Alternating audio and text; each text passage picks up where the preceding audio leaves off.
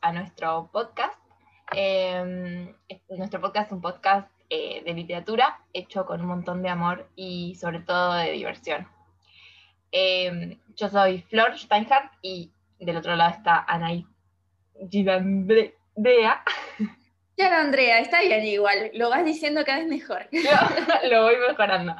Eh, y bueno, somos eh, dos chicas que se conocieron haciendo un voluntariado en FILBA, el Festival Internacional de Literatura de Buenos Aires, y hace un par de años, y a partir de ahí fuimos haciendo distintos proyectos, siempre relacionados a la literatura, que es como nuestra afición personal, y eh, un par de años más tarde coordinamos juntas el ciclo Ficciones en el Centro Cultural de la Cooperación en el 2017. Y a partir de ahí fuimos haciendo distintos proyectos con literatura y este es nuestro último proyecto.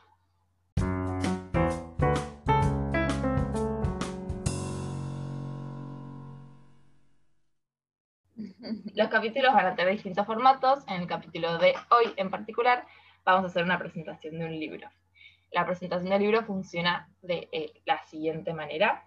Ana, que le tocó justo hoy, va a presentar mi libro a que no leí y que no conozco, y vamos a ver cómo funciona. Sí, tal cual. O sea, bueno, nada, durante la cuarentena tuvimos un montón de tiempo para leer. Yo entre todos los libros que leí, eh, hace poco leí un, un libro que ya bastantes conocen, me parece, porque está como muy visible y muy presente en las redes sociales, que es eh, El caballero que cayó al mar, de eh, Herbert Clyde Lewis, eh, y publicado en la editorial eh, La Bestia Equilátera. Bueno, antes que nada, nada, lo, lo habitual, ¿no? Para hablar un poco del autor, tengo que decir y tengo que reconocer que a pesar de haber estudiado durante muchísimos años literatura, no sé nada de este autor. Básicamente, para mí es un desconocido y después, eh, o era, mejor dicho, un desconocido. Y bueno, después entré a, distintas páginas para ver quién era. La verdad es que no escribió, no escribió muchos libros, eh, ese muchacho.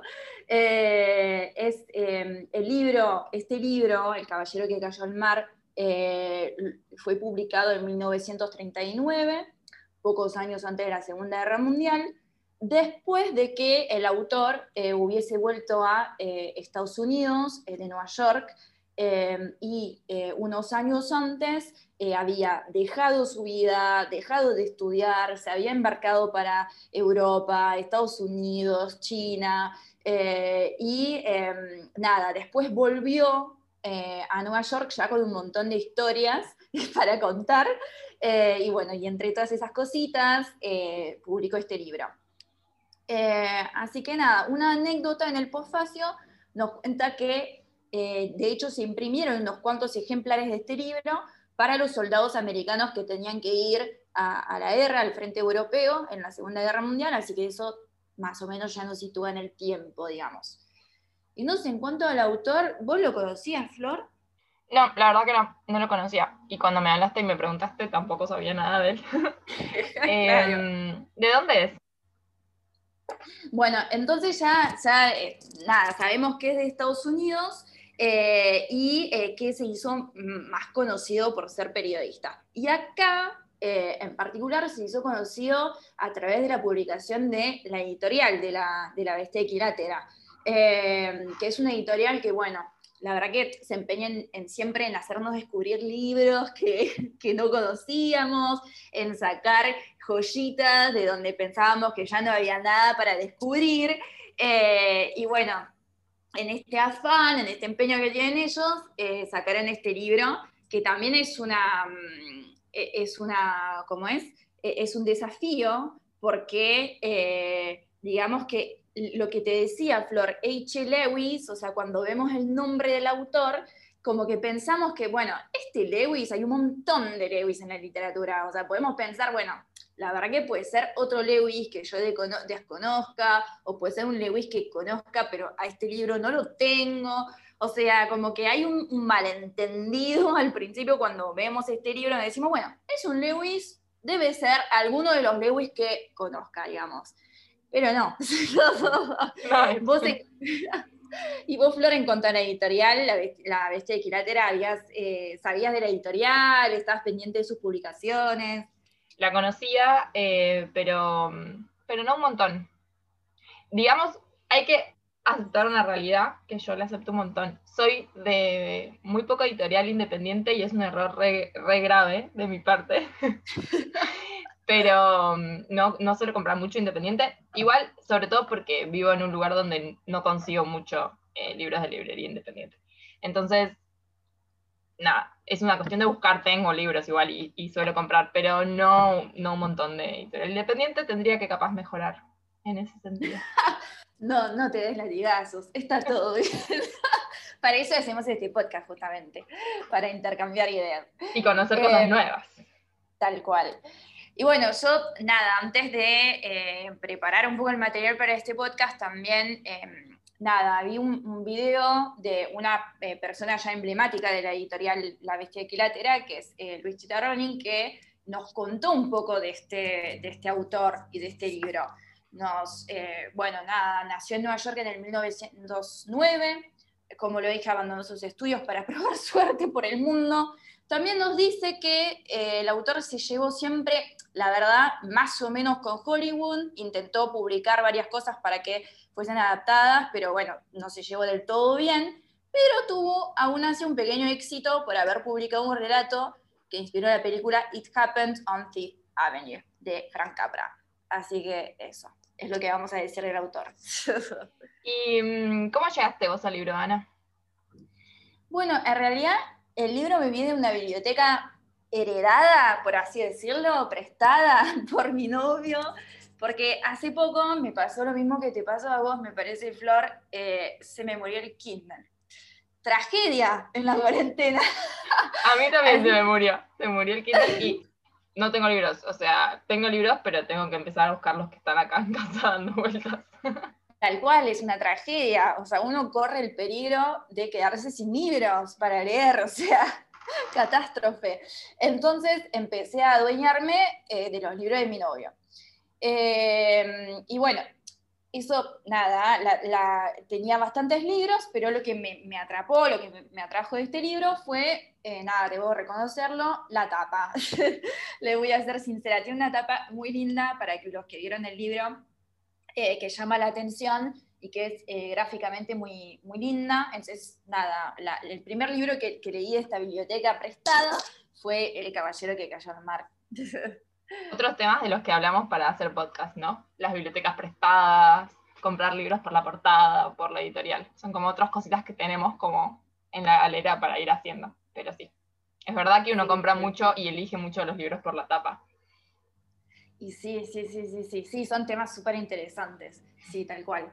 Bueno, y ya, pero ya superando el tema de la tapa, o sea, nos adentramos directamente en el libro y entonces me da la pauta para, bueno, hablar un poco de qué es lo que pasa en esta, en esta historia, ¿no?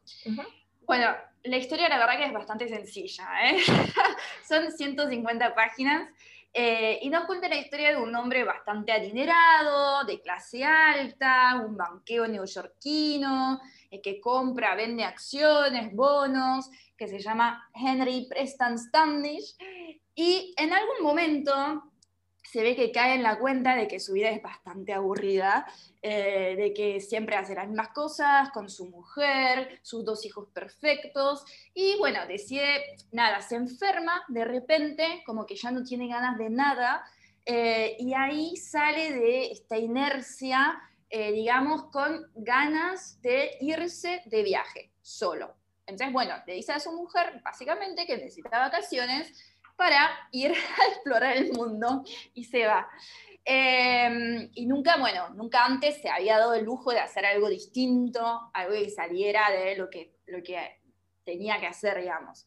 Eh, de hecho, eh, tenemos la sensación en este libro un poco de que todos los personajes que vamos a ir conociendo huyen de algo.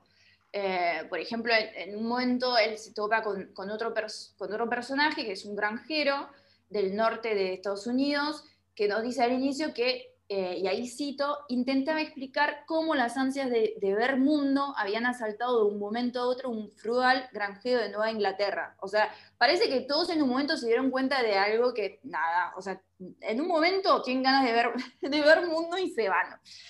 Entonces, se embarca en crucero y, ¿qué pasa? Una mañana, tras pisar una mancha de aceite, cae al mar es así de sencillo, chicos. Así vamos a justificar el libro. De ahí el título El caballero que cayó al mar.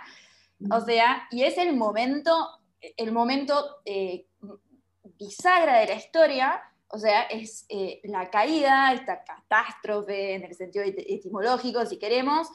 este desenlace eh, ocurre, sucede bastante rápido en, en, la novela, o sea, pocas páginas después del inicio ya tenemos la caída, y es el momento que decidió fijar el título, digamos, que del título español tenemos la idea de y un después con el verbo caer, que cayó.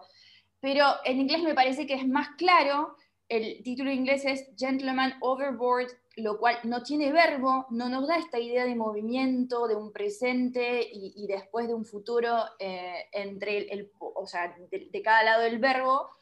Y es más, em, digamos que es mejor el título en, inglés porque nos da la idea de que de verdad la única acción, la única cosa relevante del libro, o sea, no hay nada antes de la caída, el libro es la caída. Eh, entonces, bueno, nada, hasta ahí todo normal, entre comillas, digamos, porque hay muchas historias de horas de náufragos en la literatura, ¿no? Sí, un montón. Eh tenemos, bueno, vos habías mencionado en un principio Robinson Crusoe, de Daniel Defoe. Eh, para los que no sepan la historia, que igual casi todo el mundo lo sabe, pero por si alguien no la sabe, es una autobiografía ficticia de un náufrago inglés que pasa 28 años en una isla desierta y son como sus diarios en realidad un poco de cómo él eh, vive en esta isla desierta durante 28, 28, años, que es toda su vida en realidad básicamente. Eh, después, es bueno, pertenece a la literatura inglesa, ¿no? Lo que sería como catalogado como literatura inglesa. Después tenemos eh, más contemporáneo y un poco más cercano a nosotros, el, uno de los más famosos náufragos para mí, que es el relato de un náufrago de Gabriel García Márquez. Em, esta es una entrevista novelada a un tripulante de un buque militar que vivió durante 10 días en el mar. Em, y bueno, también narra la historia como de cómo él sobrevive y en realidad es una entrevista, entonces como el náufrago le cuenta a García Márquez eh, o a un periodista, digamos, ficticio, que todo lo que fue pasando en esos 10 días. Y después, bueno, uno de los más emblemáticos náufragos que conocemos es en realidad Ulises o Odiseo, eh, que en realidad se considera como el náufrago toda la vida porque siempre está fuera de Ítaca, que es su casa. Eh, pero sí naufraga en el inicio de la Odisea en la isla de Calipso, donde también se queda una cantidad de exactamente 10 años, teniendo una relación con Calipso y todo, o sea, es un gran, largo naufragio. Eh, y después tenemos un montón más, ¿no? Bueno, Julio Verne tiene dos libros que son Dos años de vacaciones y La isla desierta, que también hablan de naufragios y náufragos. Eh, y después también fuera de la literatura, que también está bueno mencionar a veces, eh, en el cine tenemos a el famoso náufrago, el náufrago, Tom Hanks, que bueno, cuenta la historia de un empleado de FedEx que se queda también durante varios años en una isla del Océano Pacífico solo. Y eh, nada, sí, o sea, el, naufragio y los náufragos son como una historia bastante común en la literatura, eh, tanto desde tiempo como o sea, desde tiempos como Odiseo Ulises, o sea, en la antigüedad, como hasta el día de hoy. Hay distintas historias y en distintos lados. Yo hice como un pequeño resumen, porque no tenemos tanto. Gracias, Flor. en este podcast, en realidad, el capítulo de hoy es para que yo te pueda recomendar el libro El caballero que cayó al, mar. Me acabas de dar ganas de leer Relato de un náufrago de Gabriel García Márquez, que no leí, eh, este podcast es también un sincericidio de todos los clásicos que no leímos.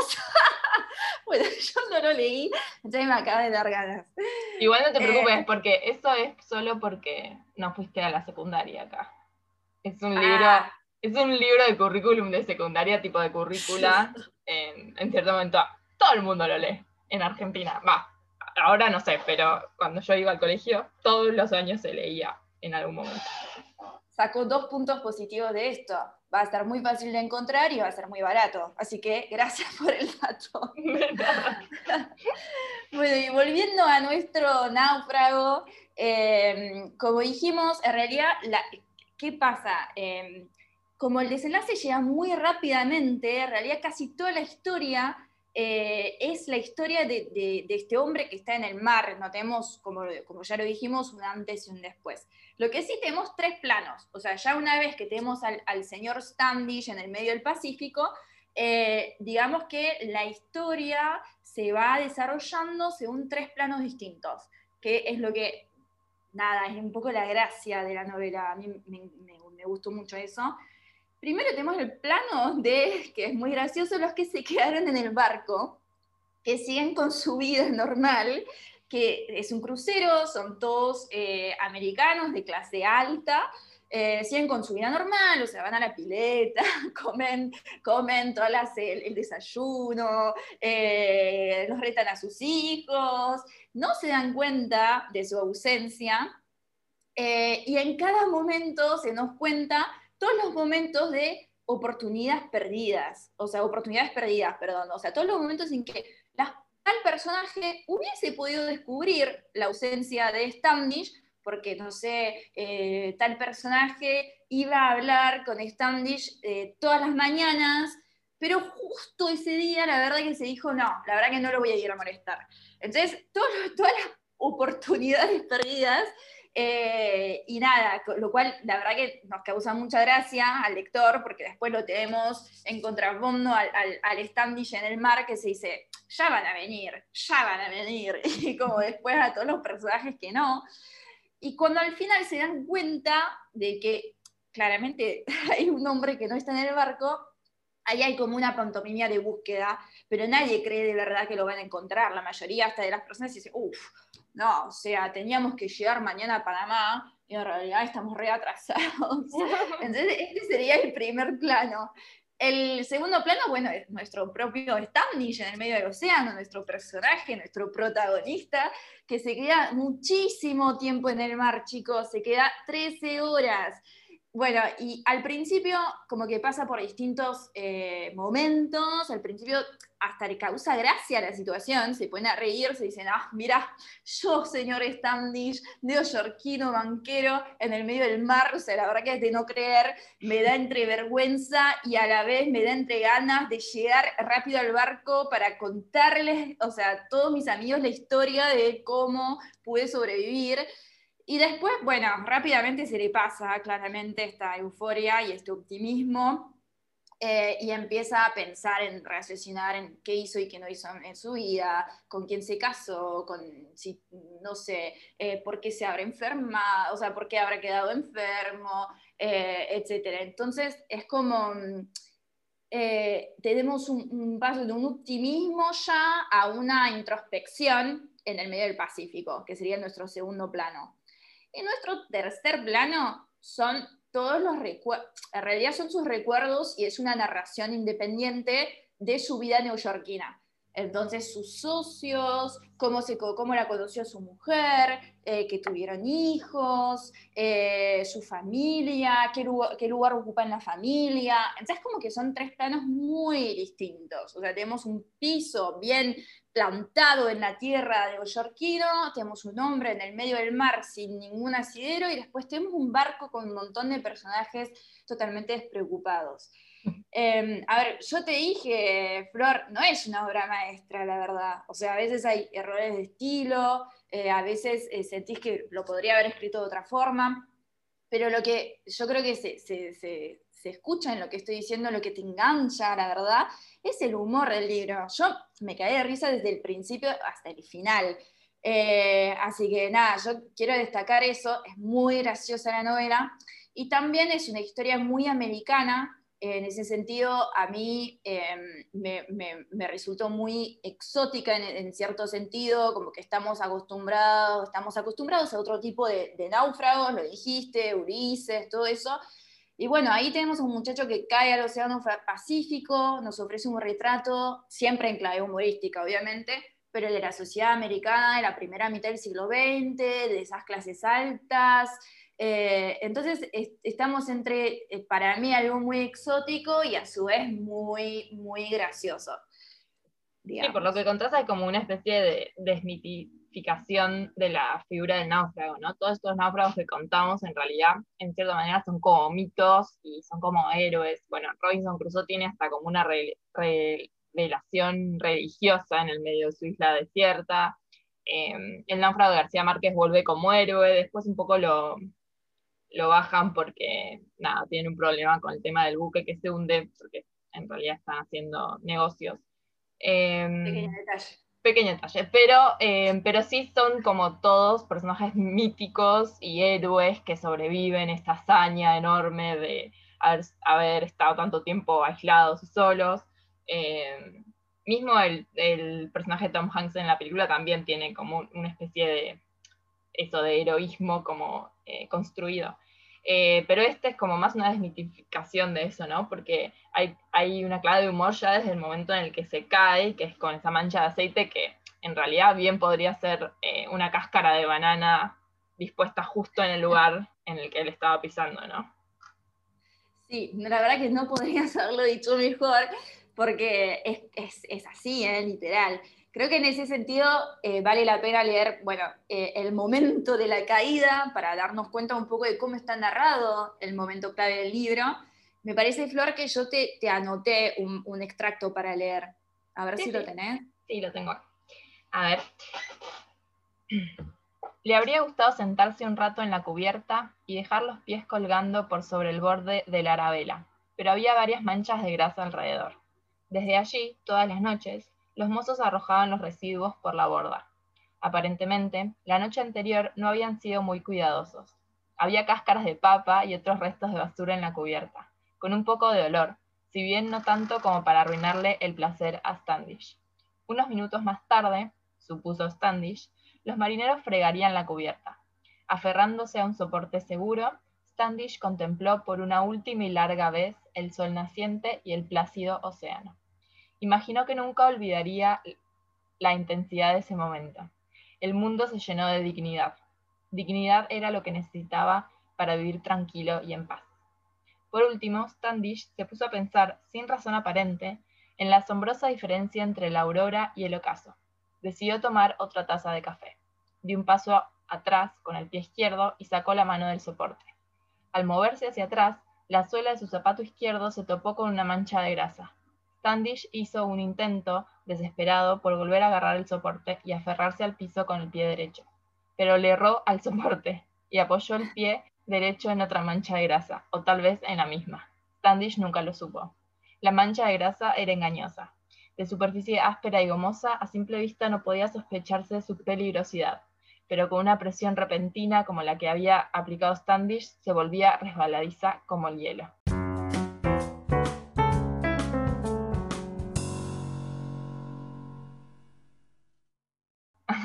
gracioso, dice peligrosidad, como si la mancha de aceite fuera un elefante. Sí, sí, no, es tal cual, es así. Y de hecho, o sea, para aún más desmitificar todo eso, al principio ya lo dije, lo que siente es vergüenza el pobre Stan. Y dice, no, no, la verdad que no me puedo sacar los pantalones para, para no hundirme, porque no, sino cuando, cuando vayan a volver me van a ver con ropa interior. O sea, imagínense, muchachos. O sea, y aparte en algún momento dice, caerse el barco no se hace. O sea, tipo, hay cosas que se hacen, cosas que no se hacen, y caerse de un barco no se hace. O sea, no, no, hay que, antes que nada, hay que conservar el decoro. Entonces, eh, mm, piensa en eso.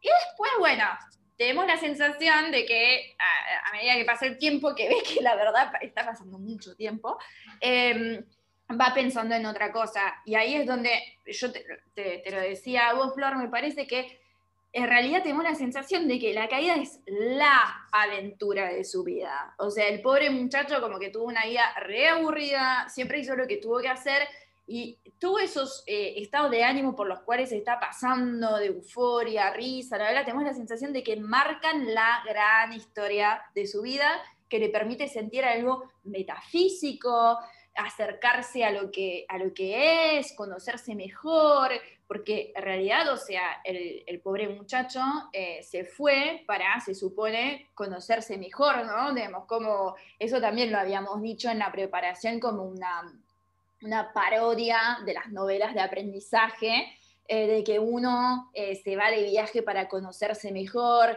desde la picaresca española hasta, hasta hoy, que, que, siempre como que tenemos este, este pobre chico que intenta sacar todo, sacarle todo el jugo a la vida y conocerse.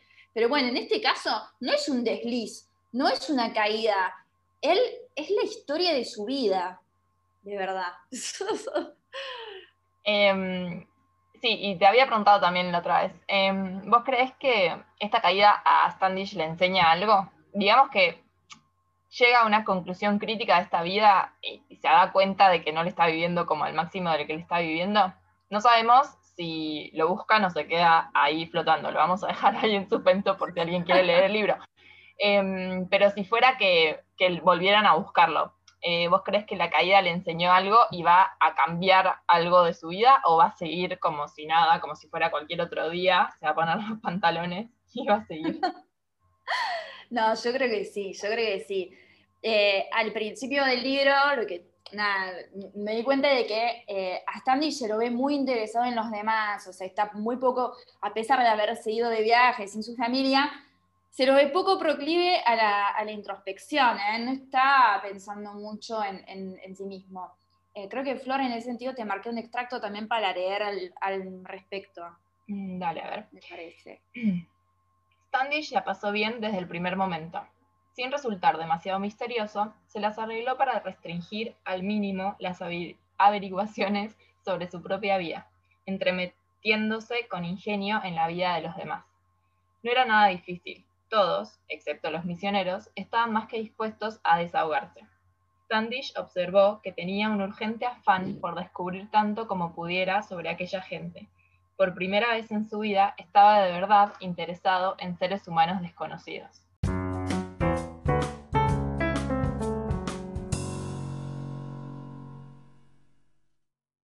Claro, como que en realidad él viajó para conocerse a sí mismo, pero lo primero que hace es separarse del mismo e intentar conocer a los demás. Tal cual, y otra vez tenemos e, este pequeño refrán que nos viene de, la literatura, de, las novelas de aprendizaje, de eh, anda, eh, estudia el libro del mundo, ¿no? Eh, anda, recorrer, o sea, tipo, bueno, toda persona es un mini libro, un microcosmos. Em, y bueno, se lo ve muy tranquilo al señor Standish en su barco. Está, la verdad que está en su salsa y bueno, después va a estar en otra salsa más marina, vamos a ver, pero bueno, en este momento está observando a los demás, come mucho, recibe el sol en su crucero, da la sensación de que, bueno, hasta dice que engorda, como que su, su cuerpo se vuelve puro receptor de todos los estímulos, eh, pero una vez en el agua, lo que yo noté, por, lo menos cuando lo leí, es que de verdad, pasado el momento de la euforia y la risa y todo eso, se puede pensar en su vida. Eh, y hasta piensa en su enfermedad, o sea, qué es lo que le pasó antes de salir así repentinamente de viaje después de toda esta vida de, de aburrimiento. ¿Qué es lo que lo empujó a irse de viaje? Em, y en algún momento como que hasta nos dice y reconoce que necesitaba experimentar las ganas de vivir, necesitaba sentir que uno podía tener ganas de comer, de beber, eh, de, tener sexo, de, o sea, él como que vivía sin ganas en un momento, en una vida de, inercia, de sopor. Entonces como que eh, tenemos la sensación de que por primera vez está viviendo la vida en pleno ahí en el océano no vamos a hacer mala psicología y decirnos que volvió al, momento del nacimiento y que está viviendo de nuevo la vida en pleno, pero bueno, hay algo así.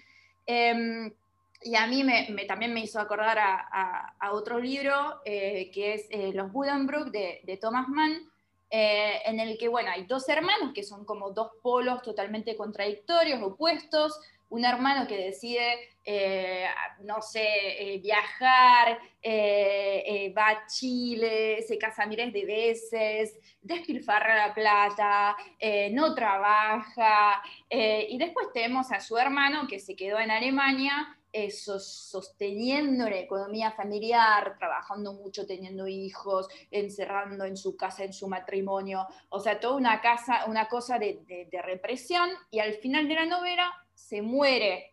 Em, en su lecho de muerte tenemos al hermano que se quedó en Alemania y que se dice, mm, ¿y, qué, y, hice bien las cosas? ¿No era en realidad lo que hizo mi hermano, como más disfrutar de la vida?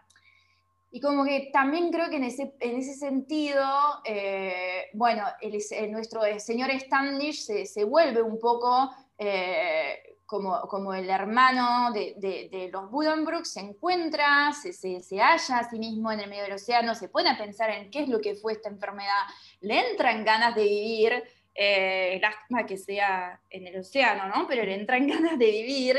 Eh, y nada, nos quedamos con la sensación de que en la vida conoces a los demás durante toda tu vida y cerca de tu muerte te conoces a vos mismo. Entonces, como que en clave humorística, yo creo que la novela es un poco decirnos, a ver, ¿cuán, ¿es posible conocernos a nosotros mismos antes de llegar a quedarnos al océano? este, pero ya te lo dije igual, Flor, no es para nada un libro metafísico ni nada, es todo en clave muy humorística. No, nos seguimos cagando de la risa y haciéndonos estas preguntas a la vez. No, no, no es que llegamos al final y de repente se pone serio el asunto. Habíamos hablado también de eso, ¿no? Un poco de cómo en realidad este personaje Standish se cae al océano y estando solo ahí, flotando, em, llega a reflexionar como reflexionaríamos todos. Eh, pero dentro de, como el límite de, su propia vida y de su propio conocimiento acerca de, sí mismo y de, la vida en general. Em, pero está perfecto, o sea, en un momento dijiste como que eh, no es una obra maestra, también en parte eh, hay que decir que nosotros no pensábamos hacer esto para mostrar obras maestras, porque, o sea, probablemente haya alguna, pero quizás no.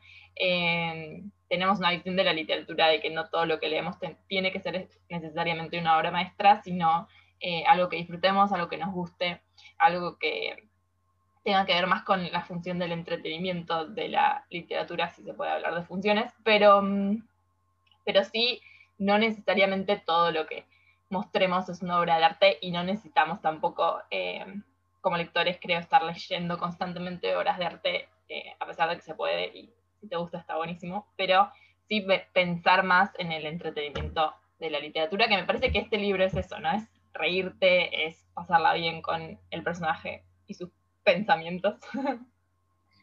Sí, tal cual, es, así, ¿eh? sí, es verdad. O sea, para mí va a quedar como un ejemplo de risa en, la lectura. O sea, que yo estaba en la cama y me reía sola. Eh, ahí me dije, bueno, menos mal que estoy en cuarentena y no en el subte riéndome sola.